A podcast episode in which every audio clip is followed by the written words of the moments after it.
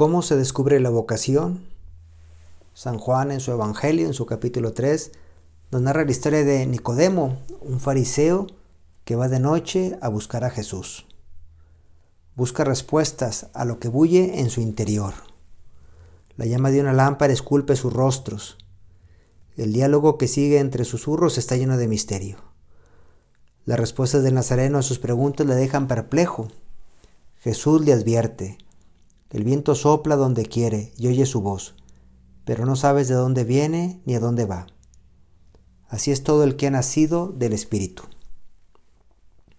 La vocación, toda vocación, es un misterio y su descubrimiento un don, un don del Espíritu Santo. Pues todos tenemos esas inquietudes en nuestro corazón, saber para qué nos quiere Dios, cuál es nuestra misión en esta vida. El Espíritu Santo, desde que fuimos bautizados, está en nuestra alma, trabaja en nuestra alma. Y así como Nicodemo, nosotros también nos acercamos a Jesús tantas veces. Ahora mismo, en este rato de oración, estamos con Jesús preguntando, Jesús, ¿cuál es mi vocación? Tenemos esas inquietudes, igual que Nicodemo. Necesitamos esa ayuda del Espíritu Santo. Si no somos incapaces, sin el Espíritu Santo somos incapaces de saber de dónde viene y a dónde va ese soplo divino que hay en nuestra alma y que a veces se va manifestando en distintos hechos, en acontecimientos, en, en, ciertas cosas que ya a la luz de la oración le vamos encontrando un sentido. En una ocasión le preguntaron al Papa emérito Benedicto, ¿Cuántos caminos hay para llegar a Dios? Y él respondía con gran sencillez, tantos como hombres. Cada uno de nosotros tenemos una misión, una visión única, insustituible. Todos tenemos esa vocación, todos tenemos ese llamado.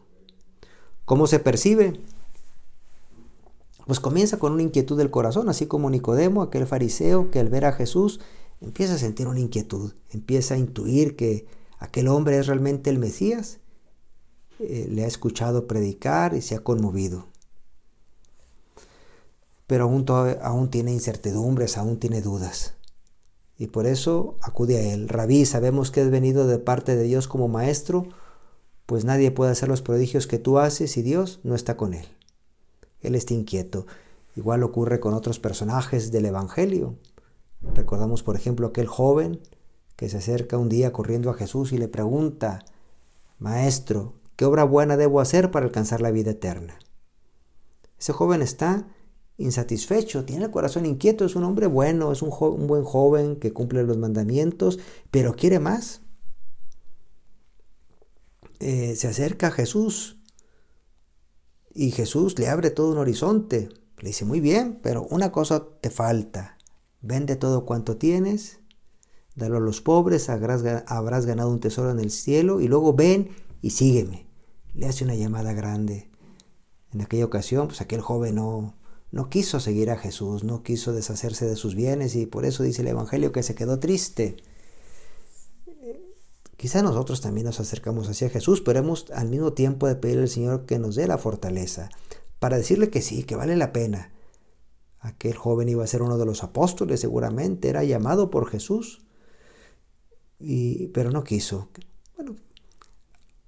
En cambio, otros, otros sí que quisieron. Igual llama a cada uno de sus apóstoles, a Andrés, a Juan, a Santiago, a Pedro, en fin, los va llamando y ellos lo dejan todo. Dejan las redes, dejan a su padre incluso y van tras Jesús, dedican su vida al Señor.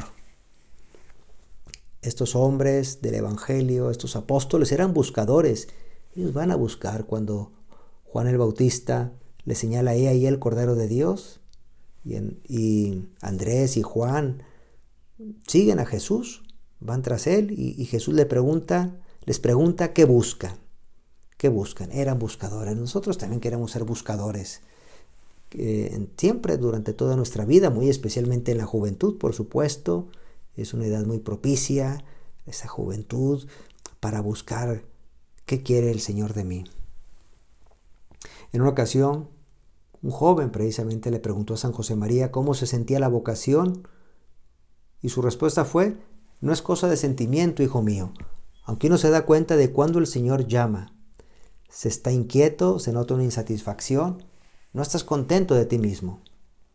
Con frecuencia en el proceso de búsqueda de la propia vocación, todo empieza con esta inquietud de corazón. Uno se da cuenta, ¿no? Uno, uno siente esa llamada, siente que el Señor le pide más, uno quisiera dedicar su vida a algo que verdaderamente vale la pena, uno quiere hacer rendir esos talentos que Dios a cada uno nos ha concedido. Quizá a muchos nos ha llamado la atención aquel punto uno de camino. Yo lo recuerdo, ahora lo cito de memoria, que tu vida no sea una vida estéril, sea útil, deja huella. Ilumina con la luminaria de la fe y del amor.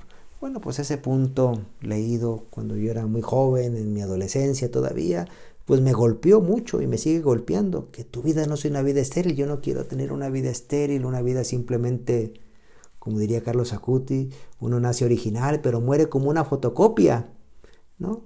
Una vida sin sabor, una vida que simplemente dejó pasar el tiempo, sino queremos que sea una vida rica, una vida que deje huella, sobre todo esa huella del amor de Dios, en los demás. Pues vamos a encomendarnos a nuestra Madre Santísima, ella que supo ser muy fiel a su vocación desde muy jovencita, se le reveló esa vocación de ser Madre de Dios, y ella responde con plenitud, con todas sus fuerzas. He aquí la esclava del Señor, hágase en mí según tu palabra. Pues nosotros le pedimos a ella, que es esperanza nuestra, asiento de la sabiduría, que nos ayude a descubrir cada uno esa llamada y poder seguir muy de cerca a su Hijo Jesús.